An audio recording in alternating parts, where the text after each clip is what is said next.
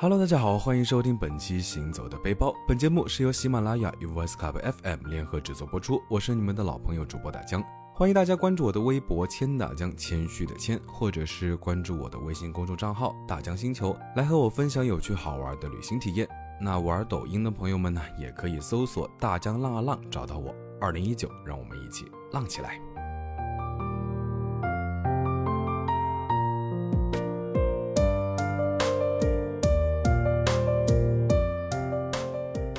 年前呢，大江去了趟日本。呃，说实话呢，大江对日本其实不是特别的向往。呃，各种原因呢也不言自明。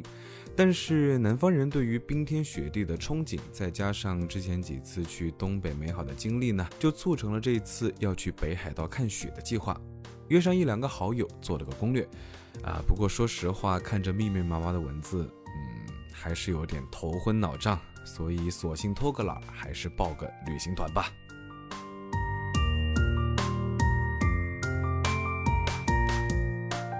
那我们到达札幌千岁机场的时候呢，已经是晚上八点半啊，在这里呢也是终于见到了传说中的导游佐藤君。那我们第一晚入住的酒店呢，离机场还挺近的，大概十五分钟的路程啊。酒店不是很大，呃，也确实不是很大。按照佐藤的说法呢，日本酒店的星级其实很容易区分，你进门向床走，走一步就到床的话是一星级，两步到床二星级。好吧，大家这次住的酒店是三星级。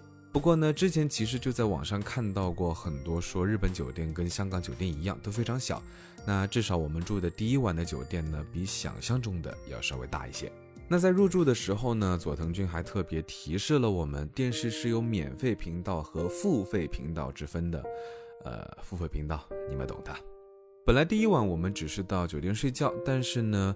呃，在酒店的体验让大江反而对日本的印象开始加深了，因为没怎么吃晚饭，而且呢，日本的餐馆都是关的比较早的。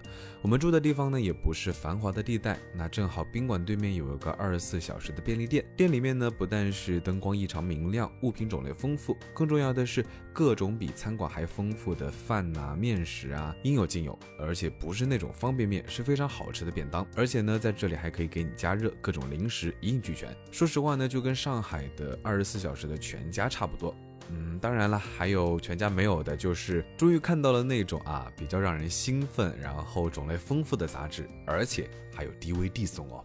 那在这家小便利店呢，大江和朋友买了一些零食作为日后的行程准备，那同时也买了一些串烧和炸鸡块，味道都还不错。而且呢，由于在国内受到日本猪骨拉面的影响，大江到了日本才知道，原来日本是没有味千拉面的。味千拉面呢是中国人在国内发明出来的，好吧。回到酒店，大江在房间里慢慢感受了一下日本的不同，特别是对细节的追逐。说实话，日本的大和民族是一个高素质的民族，无疑。当然了，这也是一个恐怖的民族。这次旅行呢，几乎所有的酒店、景点、商场、公共卫生间的马桶坐便器呢，都是那种智能马桶盖，是可以电动加热、冲水，然后还可以洗屁屁的。而且呢，日本的卫生纸全部都是纳米材料，遇水即化，所以呢，卫生纸是完全可以扔进马桶里面。这一点呢，在中国其实。呃，已经在慢慢的改进了，相信有朝一日呢，咱们也可以赶上人家。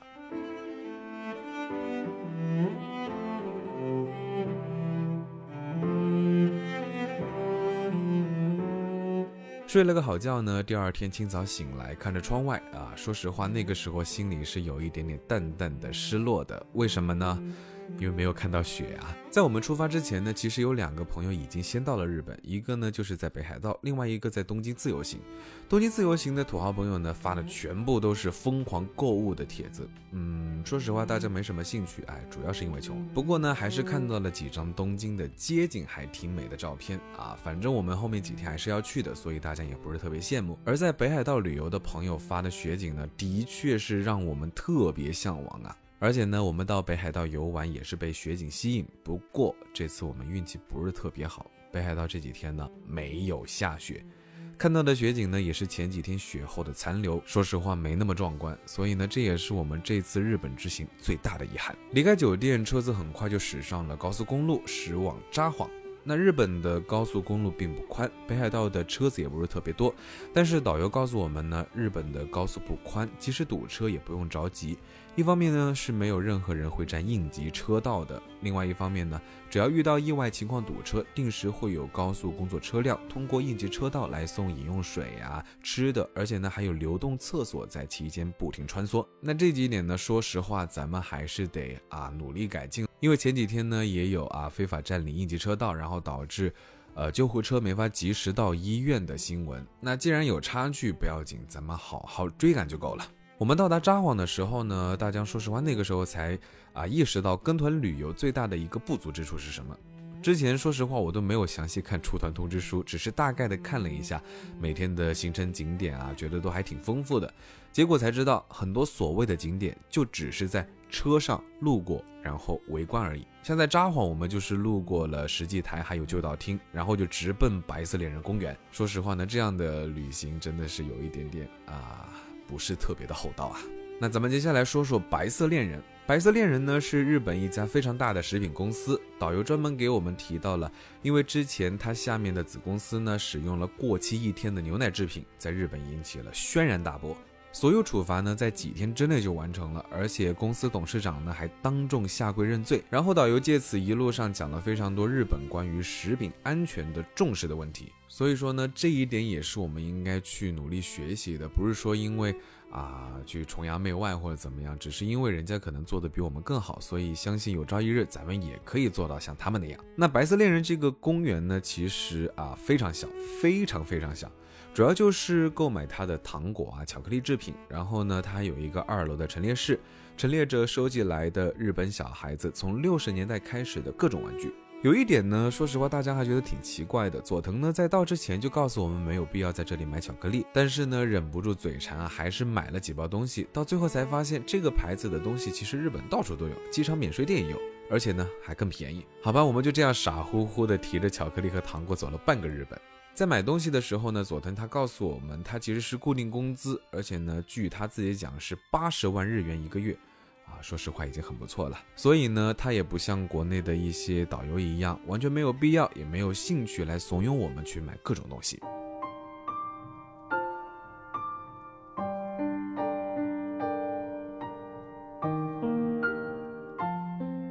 离开白色恋人公园不到二十分钟，就到了小樽。小樽这个地方呢，说实话特别适合自由行，是一个适合发呆的好地方。之前呢，有一个朋友就一直告诉大江，他们一家在小樽海边找了个别墅自己住着，然后天上飘着雪花，面对大海，泡着温泉，是怎么怎么怎么的惬意。也为此呢，我们到了小樽就是各种失落啊，因为都没有体验到。不过呢，这也为下次我们再来这留了个理由。走出停车场呢，导游告诉我们，街上有一家店，他卖的无色冰淇淋非常的好吃。我们最后逛完一圈回来的时候呢，可以买一只吃。结果呢，玩着玩着时间太紧张了，回来连买冰激凌的可能性都没有啊！说实话，又是一个遗憾。走着走着呢，就到了小樽运河。大家在之前看到网上有很多图片，都还挺有味道的，尤其是雪景和夜景。但是呢，我们那个时候是中午来的，人比较多，而且还没什么感觉。好吧，又是一个遗憾。哎，这次旅行真的是一言难尽啊！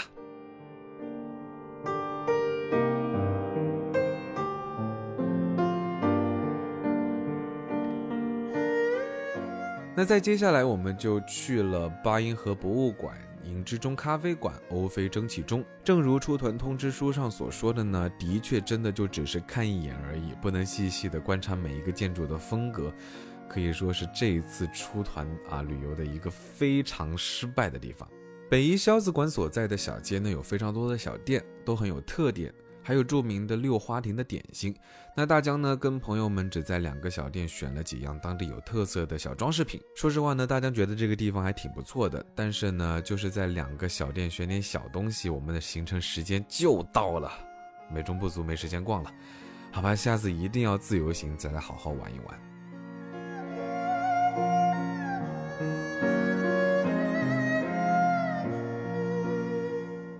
说了这么久，玩的怎么样呢？接下来就说一说我们的吃。那第一顿团餐呢，是在一个非常奇怪的地方，是一个不算特别大的海鲜市场。吃的呢就有点类似于我们火锅一样的定食，只是呢这个海鲜市场基本上只卖几样东西，比如说超级巨大的帝王蟹、无比巨大的鲍鱼和扇贝。那团餐之外呢，还可以自己买一些，然后请这些餐厅免费加工。帝王蟹根据大小呢，价格从五万日元到两万日元都有啊。说实话，大家没敢选。但是呢，八千六百日元一只的超大的那种鲍鱼，还有一千五百日元两只的扇贝呢，啊，大江真的是吃到饱啊！管它呢，出来了就不要吝啬，还是尝尝各种美食。实际上呢，日本吃的这些东西基本上都是生吃，不过我们买的鲍鱼还是煮熟了吃。出门在外，要是闹肚子就不太好了。吃完饭，乘车翻山越岭，终于终于在山上看到了白雪的痕迹，前往洞爷湖。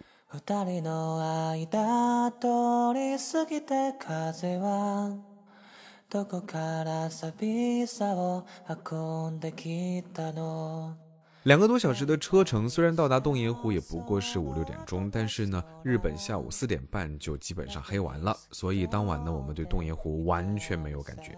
好吧，在车上呢，佐藤突然非常激动，他说温总理来开会，然后在洞爷湖住的温莎酒店是被中国人买了，他超级自豪。可是当他说出是被山西老板买下来的时候呢，也不知道为什么啊，车上的中国人都开始哈哈大笑。佐藤呢，可能是因为在国外住久了，说实话，大江看到他非常不解的样子，还一个劲的摇头说道：“我们作为中国人很自豪，我不理解你们为什么要这么笑。”嗯，好吧。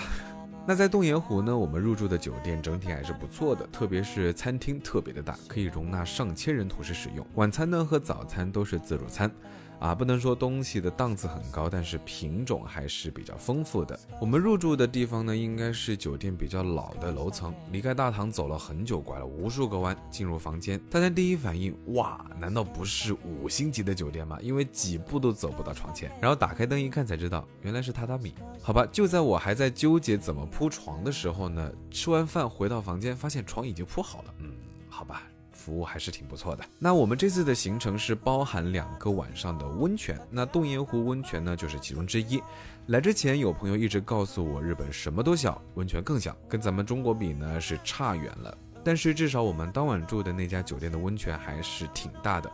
同时呢，日本温泉在七十年代就开始禁止男女同浴。不过呢，有两点需要注意。第一，分开之后是全裸的，所以大江和朋友们呢为此提前准备的泳衣完全白带了，因为别人都裸着，你也不好意思穿着呀，好像自己有病一样。那第二，日本温泉的男女汤池是要定期换的，比如说这两个小时男的在这儿，那过两个小时男女汤池互换，所以呢千万不要搞错，你第二次进去之前一定要看清楚标志，不要以为你昨晚泡的是男汤就是男汤，然后就闯进去。那泡了一会儿呢，因为温泉温度还挺高的，而且呢都是几乎在室内，没泡多久，说实话感觉浑身的热气有一点点不是特别的舒适，那我就索性回房间睡觉了。说到这里呢，本期的节目到这里就告一段落了。不过我们的行程还没有结束，不知道大家会不会喜欢呢？下期呢，咱们还会去网熊牧场、伊大时代村、函馆等北海道著名的景点。大家千万不要错过。